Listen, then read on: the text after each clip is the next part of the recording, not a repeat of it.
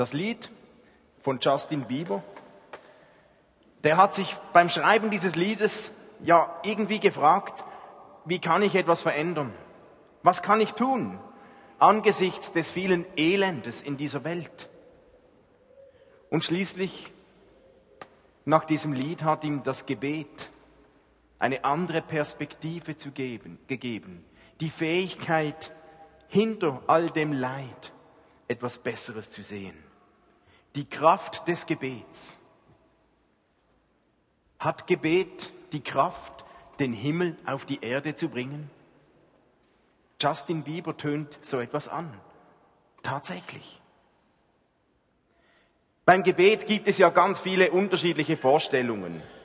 Zum Beispiel die Vorstellungen, als der kleine Daniel vom Pharao gefragt wird, verlangen deine Eltern auch von dir, dass du vor dem Essen betest? Nö, schüttelt Daniel den Kopf. Meine Mutter kocht eigentlich recht gut. Wozu betet man vor dem Essen? Die Vorstellungen von Gebet können so unterschiedlich sein. Oder da kommt ein verstorbener Pastor vor die Himmelstür und er muss warten. Und während er wartet, kommt ein verstorbener Busfahrer und er wird sofort reingelassen. Da beschwert sich der Pastor und sagt, warum muss ich warten? Ich bin schließlich vom Fach. Aber Petrus hat ihm geantwortet, weißt du, wenn du gepredigt hast, haben alle geschlafen. Wenn der Busfahrer Bus gefahren ist, haben alle gebetet. Es gibt so viele unterschiedliche Vorstellungen von Gebet. Aber solche Geschichten, Witze, Töne, die deuten ja auch etwas an, auch wenn wir dabei lachen können. Sie deuten an, dass da im Gebet tatsächlich irgendwas verborgen liegt. Oft etwas, das wir Menschen nicht so ganz restlos verstehen. Und dennoch liegt in diesem Gebet irgendeine Kraft verborgen, die etwas mit uns Menschen macht, die anscheinend die Tür zum Himmel ein Stück weit öffnet. Ich glaube, ein großes Geheimnis des Gebetes liegt nicht in der richtigen Formulierung, in der richtigen Form oder in der richtigen Struktur, ob man nun laut oder leise oder schnell oder langsam oder ausgiebig oder kurz betet, letztlich geht es, glaube ich, nicht um die richtige Art und Weise, wie wir beten. Es ist nicht so eine magische Formel, wenn wir diese erfüllen, dann. Ich glaube, der Schlüssel zum Gebet ist ein tiefes Vertrauen zu unserem Gott. Und unser Vertrauen auf Gott wird wachsen, wenn unsere Freundschaft zu Gott wächst. Wisst ihr, wer ein, ein komisches oder ein schräges Gottesbild hat, dem wird es kaum einfach fallen, zu Gott zu gehen, um zu beten. Wer ein Bild von Gott hat, das irgendwie Angst auslöst oder Zweifel, Unsicherheit, dem wird es schwerfallen, regelmäßig zu beten. Aber je besser wir Gott kennen, desto mehr werden wir Gott zutrauen. Und je vertrauter ihr mit diesem Gott sind, mit Jesus sind, desto größer ist unser Glaube. Und je größer wir von Jesus denken, desto mehr fällt es uns einfach, unser Herz zu öffnen. Und je offener unser Herz ist, desto stärker werden wir verändert. Und je stärker wir verändert werden von der Kraft des Himmels, desto lebendiger werden wir beten. Ich habe mich gefragt, ja, Gebet ist sowas, wir wissen das alle, jeder weiß, es ist wichtig und dennoch fällt es so schwer, manchmal umzusetzen. Ist es überhaupt möglich, so locker und freudig, wie das manchmal tönt, einfach eine Stunde, eine Stunde zu beten?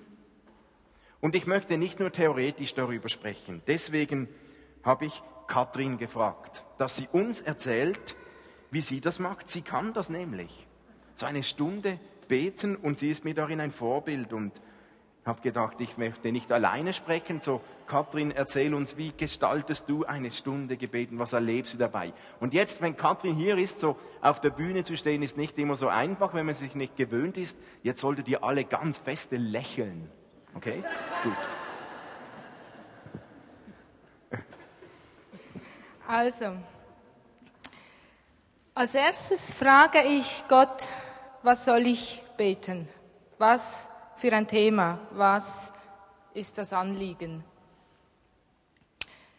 Da beginne ich schon die ganze Woche zu fragen, zu beten, zu hören, zum Beispiel im Gottesdienst oder wenn Freunde mir etwas sagen. Ich lese zum Beispiel die Losungen oder so. Ich schaue zum Beispiel während dem Joggen mir irgendwelche Bilder an. Das kommt, man so, äh, das kommt manchmal so. Ich bin still und warte. Und meistens spricht Gott. Meistens sagt er, bete für das oder für das.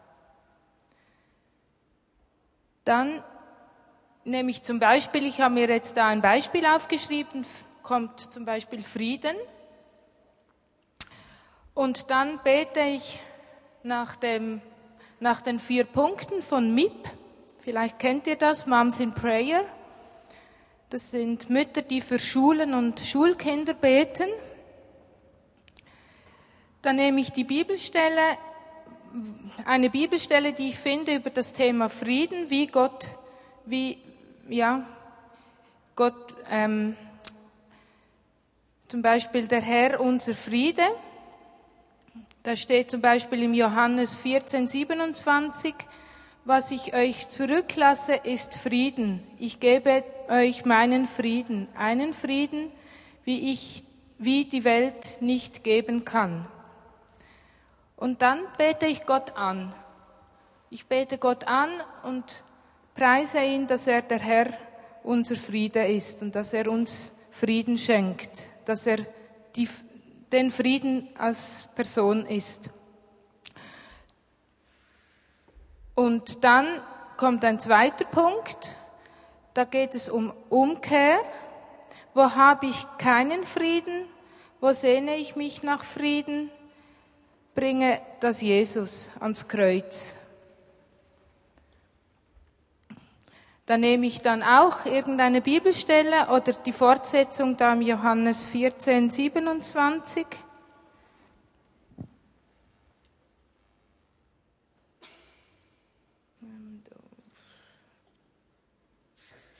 Ähm. Lasst euch durch nichts in eurem Glauben erschüttern und lasst euch nicht entmutigen. Und dann überlege ich, wo bin ich erschüttert, wo bin ich entmutigt, wo ist mein Glaube weg? Und dann bete ich für das und kehre um und bringe das, was im Weg steht, ans Kreuz. Dann der dritte Punkt ist Danken für den Frieden. Da ist zum Beispiel im Philipper 4 eine Stelle, 4,7. Der Friede, der nur Gott schenken kann, der allen Verstand übersteigt. Und so weiter. Und da kann ich viel danken, wo ich Frieden sehe, wo ich in unserer Familie Frieden sehe, wo ich in meiner Umgebung Frieden sehe, wo ich Friede erlebe. Ja, da fühlt sich locker eine Viertelstunde. Dann der vierte Punkt, komme ich zur Fürbitte. Da habe ich auch einen Vers gefunden in äh, Kolosser 1, 19 bis 21. Ja, Gott, ja, Gott hat beschlossen, mit der ganzen Fülle seines,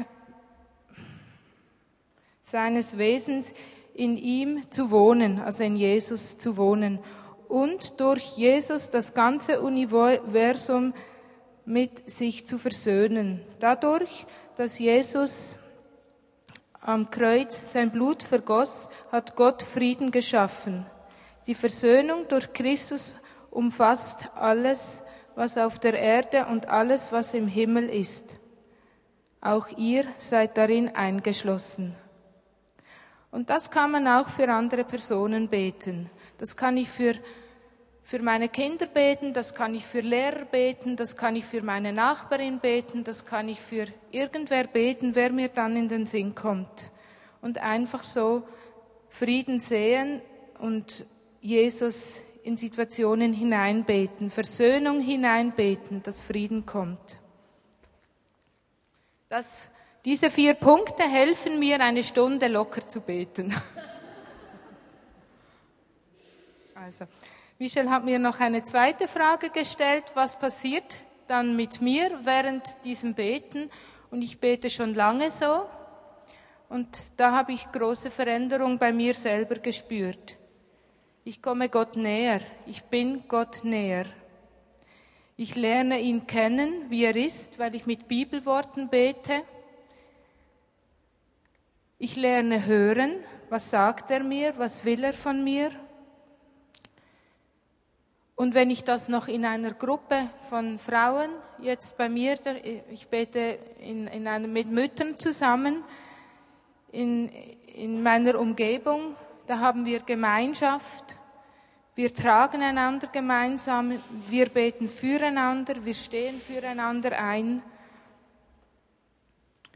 Und es ist einfach, weil wir in der Nachbarschaft wohnen und es ist auch egal, aus welcher Gemeinde wer kommt. Das ist eine Bewegung auch übergemeindlich und das fasziniert mich auch immer wieder. Es ist egal, von wo jemand kommt, wir können trotzdem eins sein und füreinander da sein im Gebet. Und halt die Verheißung, die mich auch einfach motiviert ist, wo zwei oder drei miteinander vor Gott kommen, bin ich mitten unter euch. Und das ist gewaltig, wenn man das erleben kann. Vielen Dank. Vielen Dank. Ich habe gemerkt, seit Katrin so betet, da passiert was mit ihr. Und sie hat sich verändert. Und ich glaube, da liegt ein Geheimnis des Gebets. Und ich möchte da ein paar Punkte aufgreifen, die Katrin angetönt hat. Und ich habe mir gedacht, was ist der Kern des Gebets? Der erste Punkt. Der Kern des Gebets. Jesus sagt in Matthäus 11, Kommt alle her zu mir, die ihr müde seid und schwere Lasten tragt, ich will euch Ruhe geben. Was sagt Jesus nicht? Er sagt nicht, kommt alle her zu mir und ich nehme euch alle Lasten weg. Er sagt auch nicht, kommt her zu mir und klagt einfach so lange, bis ihr nicht mehr mögt. Er sagt, kommt her zu mir und ich werde euch Ruhe geben. Und da deutet was, wird schon was angedeutet, was eigentlich der Kern des Gebetes ist. Es geht nämlich bei weitem nicht nur darum, ob wir jetzt von unseren Lasten befreit werden. Es geht uns manchmal so schnell und ich treffe immer wieder Menschen, die denken, der Kern des Gebetes liegt darin, ob Gott unser Gebet erfüllt oder nicht. Dann beten wir aber so erfolgsorientiert. Würde natürlich niemand so sagen, aber wir verhalten uns manchmal so. Wir beten für etwas und wenn es eintrifft, ja, yeah, dann beten wir weiter. Wenn es aber nicht eintrifft, dann beten wir relativ bald nicht mehr. Aber wenn wir die Entscheidung zu beten daran festmachen, ob es eintrifft oder nicht, dann beten wir so erfolgsorientiert und gehen am eigentlichen Kern vorbei des Gebetes. Im Jakobus 4.8 steht, sucht die Nähe Gottes, dann wird er euch nahe sein. Und ich glaube, der wahre Kern des Gebetes ist, Gott nahe zu sein und mit Gott zu sprechen. Weil wenn wir Gott nahe sind, geschieht etwas mit uns. Unser Herz mit Gott zu teilen, ihm zu vertrauen. Wenn wir das tun, dann werden wir gesegnet. Wenn wir unsere Last, unsere Not, unsere Anliegen Gott erzählen und vor Gott loslassen und zu ihm bringen und bei ihm deponieren, dann ehren wir Gott, weil wir das Richtige tun und weil wir uns entscheiden, nahe bei Gott zu sein mit unseren Lasten. Und wer sich Gott nähert und seine Lasten bei ihm loslässt, der wird gesegnet, weil er das Richtige tut. Und das selbst dann, wenn das eigentliche Anliegen, wofür wir beten, auch nicht sofort erhört wird oder eintrifft. Trotzdem werden wir gesegnet und verändert, weil wir mit Gott Beziehung leben, weil wir Gott nahe sind. Denn Gott will nicht unser Gebetsautomat sein, Gott will unser Vater sein.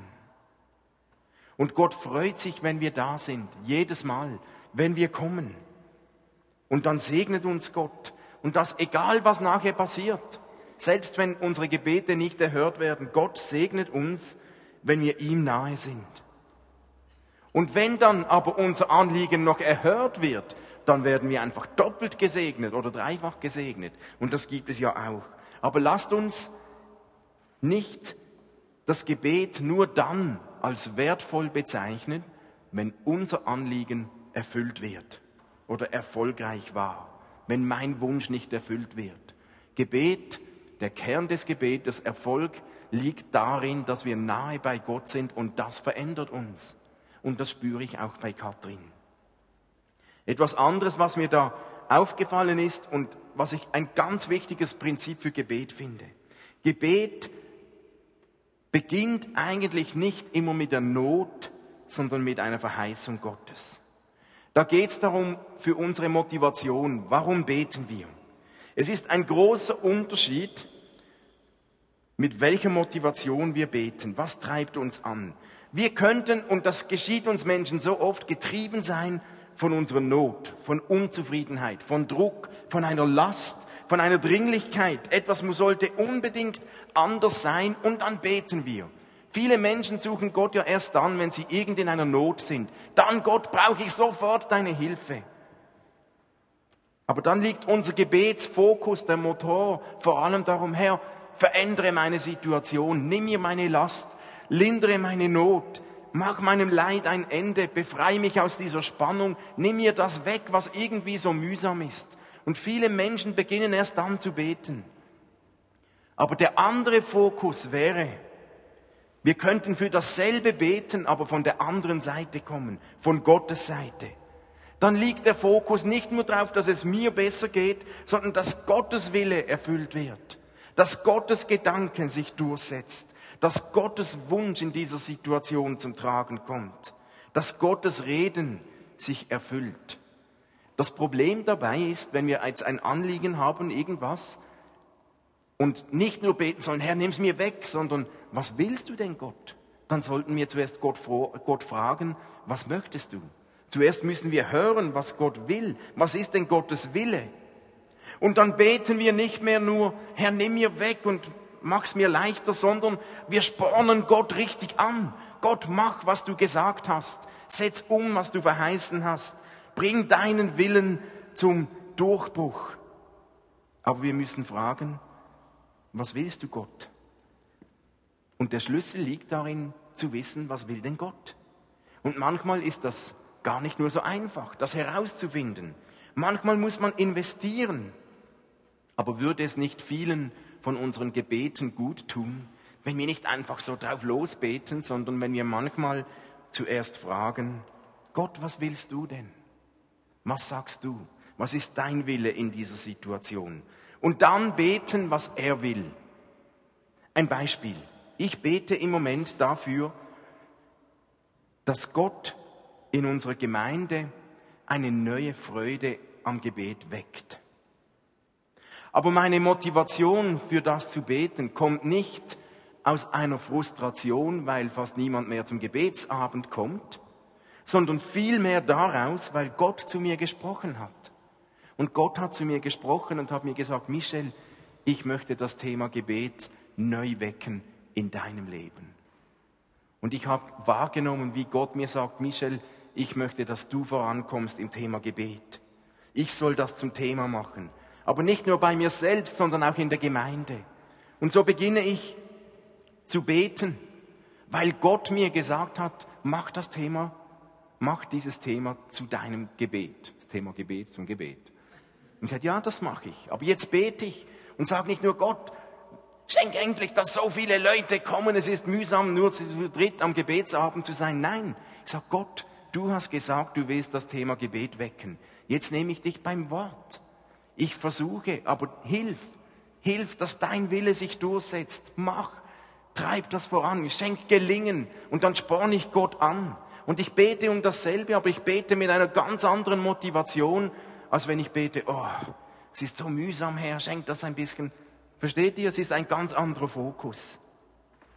Oder ich bete Verheißungen, die ich in der Bibel finde.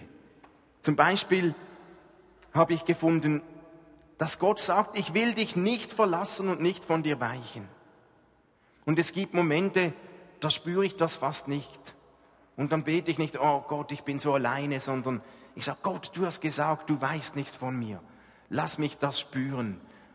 Danke, dass du da bist. Ich, ich bete Gottes Wort. Oder ich habe gelesen im Jakobus 1, fehlt es einem von euch an Weisheit, dann soll er von Gott sie erbitten. Gott wird sie ihm geben, denn er gibt allen gern und macht niemand einen Vorwurf. Wie oft habe ich das schon gebetet? Nicht, weil ich müde oder überfordert bin, sondern weil ich auf Gottes Wort baue, weil Gott das versprochen hat. Wenn jemand um Weisheit bittet, dann gibt ihm Gott gerne Weisheit. Dann bete ich, Gott, ich nehme dich jetzt beim Wort.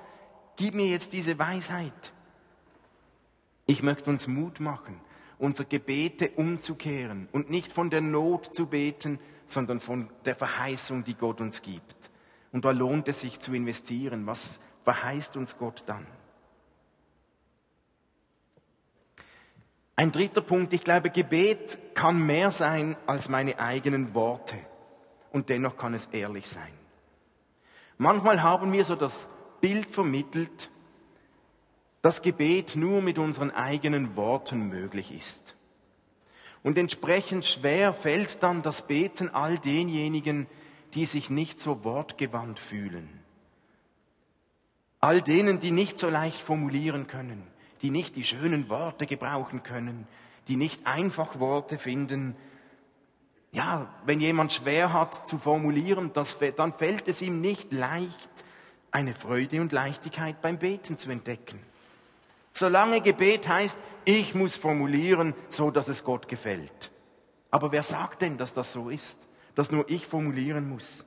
Wie gut und wie hilfreich kann es sein, wenn, wenn wir Gebete beten, die schon formuliert sind, die es schon gibt.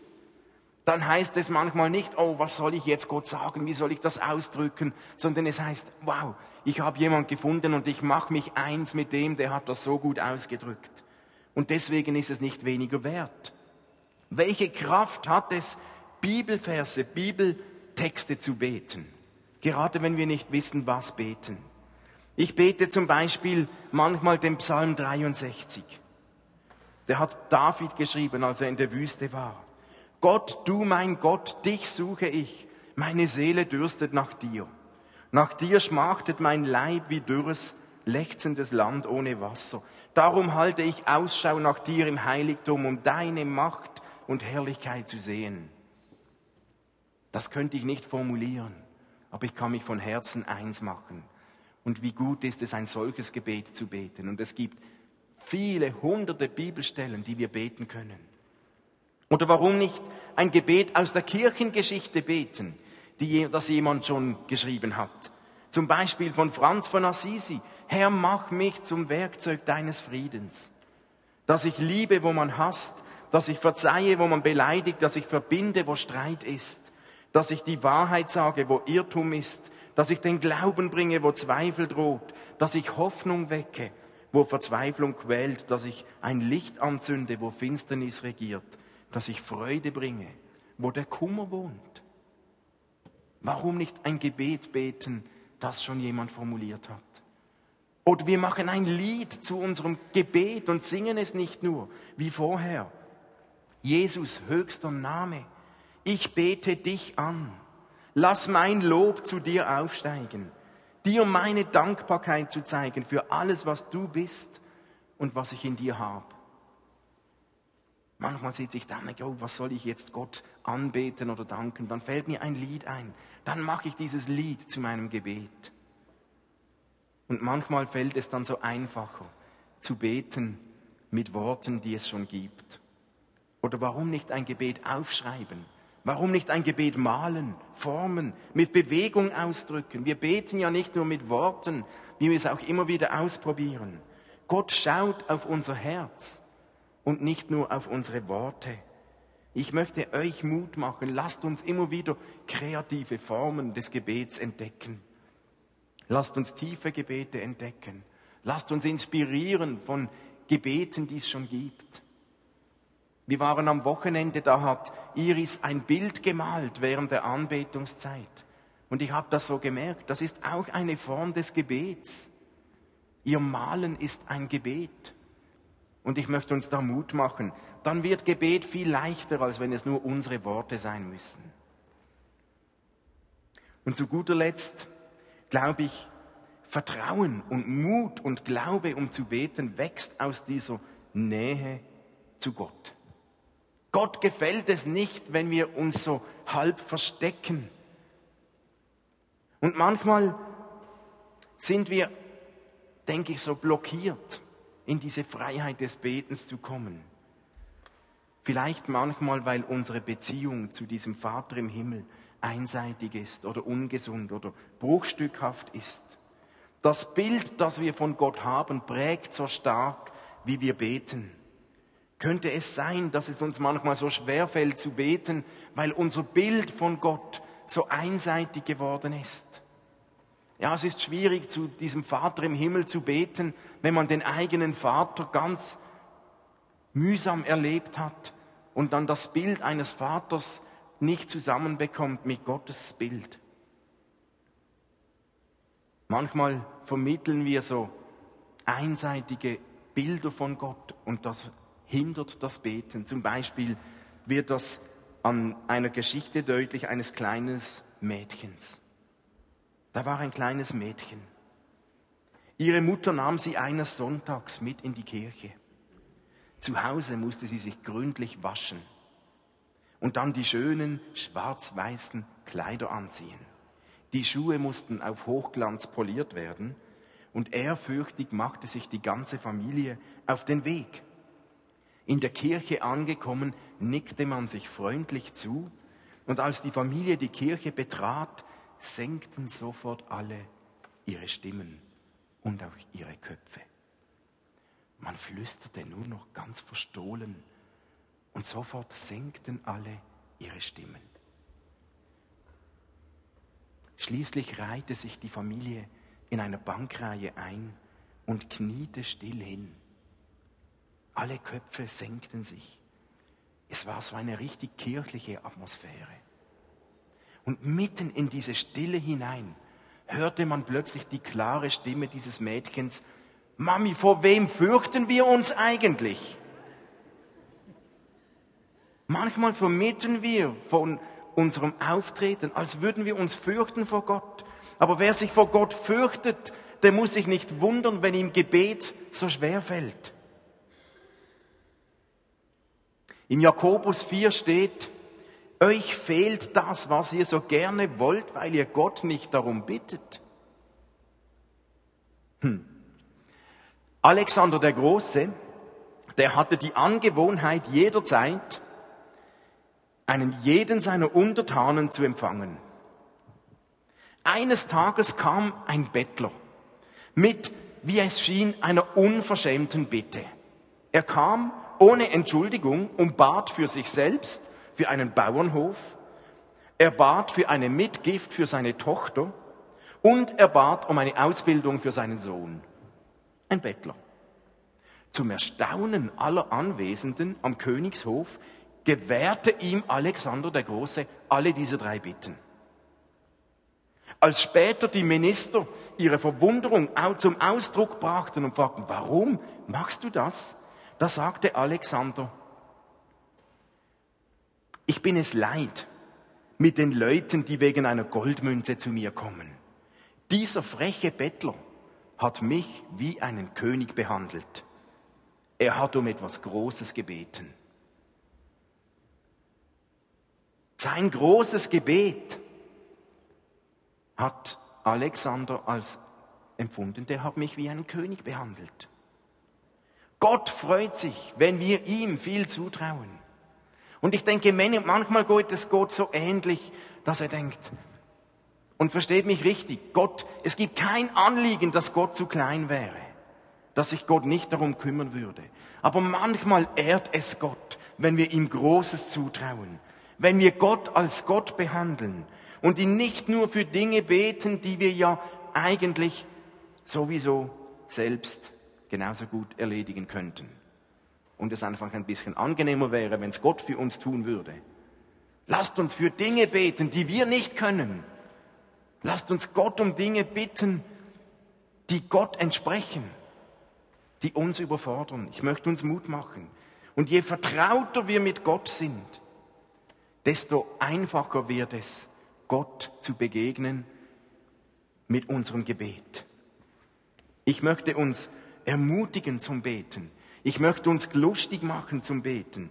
Nicht nur aus der Not heraus, wenn es uns schwer fällt, sondern von Gottes Verheißungen. Gott hat uns so viel verheißen. Ich möchte uns lustig machen, nicht nur mit eigenen Worten zu beten, sondern mit Gebeten, mit Texten, die es schon gibt aus der Bibel. Und ich möchte uns Mut machen, Gebet nicht erst dann als erfolgreich zu werten, wenn alles eingetroffen ist, wofür wir beten. Gott segnet uns, wenn wir in seiner Nähe sind.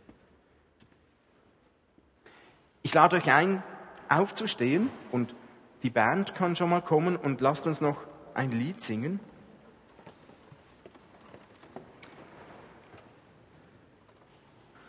Und ich hatte so den Eindruck beim Vorbereiten, dass, dass es Gottes Wunsch ist, unser Herz zu öffnen für das Gebet. Nicht nur für Worte. Gott möchte unser Herz öffnen für sich, dass wir so vertraut sind, dass es uns einfach fällt, in seine Nähe zu kommen. Und ich möchte euch einladen, wenn, wenn du in deinem Herzen irgend so Gottes Klopfen spürst, wenn du, wenn du merkst, wie Gott sagt, hey, ich möchte dein Herz gewinnen für diese Vertrautheit. Ich möchte dir eine neue Dimension, eine neue Leichtigkeit zeigen zu beten. Dann, dann komm doch jetzt während dem Lied hier nach vorne. Und ich bitte auch Leute vom Gebetsteam zu kommen. Dann lasst uns einander segnen mit einer neuen Leichtigkeit. Dass wir nicht nur über das Gebet sprechen, sondern dass es auch nicht, dass es einfach wird und nicht ein Krampf wird. Also wenn du da Gottes Klopfen an deinem Herzen spürst, dann komm doch jetzt hier nach vorne und die Band spielt ein Lied und wir möchten gerne für all diejenigen für uns beten gegenseitig.